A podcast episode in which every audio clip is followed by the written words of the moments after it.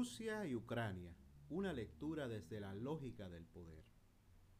Decía Sun Tzu que el supremo arte de la guerra consiste en someter al enemigo sin luchar, pues si bien es cierto que el conflicto es una parte indisociable de la vida, no menos certera es la asociación de aquel con alguna forma de pérdida y desgaste. Contrasta, sin embargo, esta visión con la del florentino Nicolás Maquiavelo, quien decía que la guerra no se evita, sino que solamente se difiere o posterga en perjuicio propio. Por su parte, Bismarck decía que la política es el arte de escoger la segunda mejor opción en un mundo en el que a menudo nos enfrentamos a ideales imposibles. En un mundo, añade Su Enlai, donde la diplomacia constituye una forma de guerra algo más encubierta y civilizada. A la luz de las ideas de estos grandes pensadores, pasemos ahora a analizar la guerra entre Rusia y Ucrania desde la lógica del poder y aún desde la perspectiva de la necesidad. El poder es la capacidad de materializar la voluntad.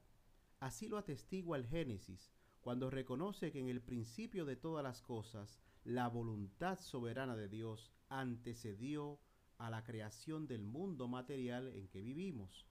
Es pues el poder, en principio, una construcción interior que transforma el mundo exterior. La distancia entre estos dos extremos, entre la voluntad y sus efectos, bien podría considerarse una medida del poder. Luego, poderoso no es aquel quien desea, sino más bien aquel que tiene la capacidad de materializar una transformación. Y el poder, así concebido, es parte indisociable de la vida misma, de la supervivencia de nuestra especie y acaso también uno de los elementos divinos que el Creador tuvo a bien conceder conforme a su imagen y semejanza al género humano, ordenándole aplicarlo a la producción de bienes, a la reproducción de la especie y el dominio de las cosas creadas. Luego, desde la lógica del poder, nada puede ser más natural que el deseo de mejorar nuestra condición, accediendo a bienes tanto materiales como espirituales de un orden superior, imaginando y construyendo cosas nuevas, realidades mejores. El ser humano es creador por naturaleza y por naturaleza también el poder es conflicto, ora entre la voluntad y los hechos, ora entre lo ideal y lo real. Así las cosas, apartándonos ahora de estas reflexiones algo metafísicas, pasemos a dar un vistazo al conflicto entre Rusia y Ucrania, que no es otra cosa que la batalla entre dos voluntades de poder claramente contrapuestas.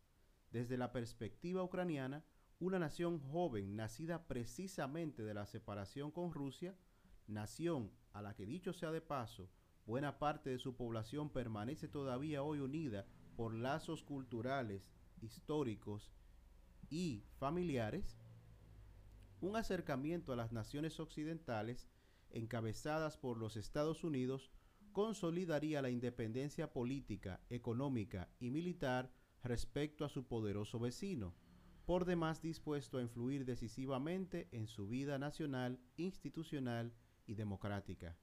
De nuevo, desde la lógica del poder, nada más natural que la voluntad de no ser dominado y a la vez de dominar e imponer la propia voluntad a otros, sea a los nacionales ucranianos o a los vecinos rusos.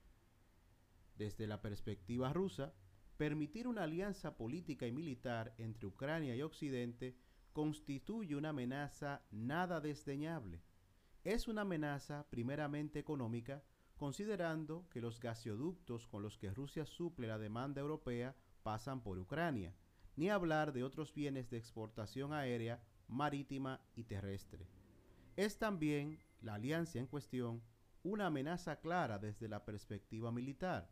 La instalación de bases de misiles en el territorio ucraniano, a tan poca distancia de la capital rusa, facilitaría un ataque relámpago capaz de diezmar en cuestión de minutos la capacidad de respuesta y aún defensa de la población rusa. Luego, desde la lógica del poder, nada más natural que frenar, enfrentar y destruir aquello que se nos revela claramente como peligroso. El conflicto ruso-ucraniano tiene lugar en el contexto de un marcado debilitamiento de la influencia y poder de los Estados Unidos como árbitro de la esfera geopolítica internacional. Un hecho que, si bien amerita una reflexión harto más extensa, bien podría también valorarse desde la lógica del poder, el cual, como todas las fuerzas vivas, nace, crece, se multiplica y eventualmente declina y muere. Luego, el poder, al menos aquel concedido por Dios a los seres humanos, no sobrevive por tiempo, sino más bien por el uso y la reproducción.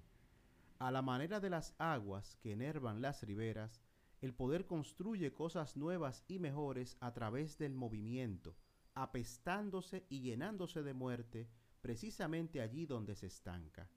De ahí que el conflicto sea una de las principales vías para la expansión y revitalización del poder, tanto propio como de los adversarios, pues es en esencia también el poder una construcción colectiva, un recurso compartido, una forma de bien mancomunado. Amados, asistimos al surgimiento de un nuevo orden mundial en el que la lógica del poder impulsa a naciones como Rusia y China a contrastar los intereses de los Estados Unidos y sus aliados, redefiniendo sus respectivas zonas de influencia, territorios y estados asociados. Un acontecimiento por demás bastante común y recurrente en la historia de las civilizaciones e imperios.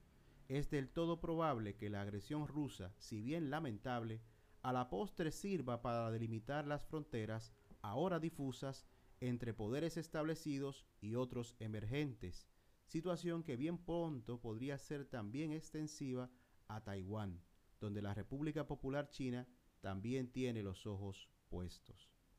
Habida cuenta de que el poder propio define sus límites precisamente en función de otros, definiendo fronteras a partir del distanciamiento, la negociación, la subordinación y en última instancia la agresión, lo más probable es que arribemos pronto a una solución pacífica consensuada entre las principales naciones del mundo.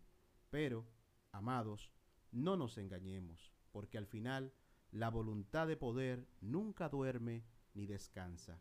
Fijemos, por lo tanto, nuestras oraciones y esperanzas en aquel que es eterno.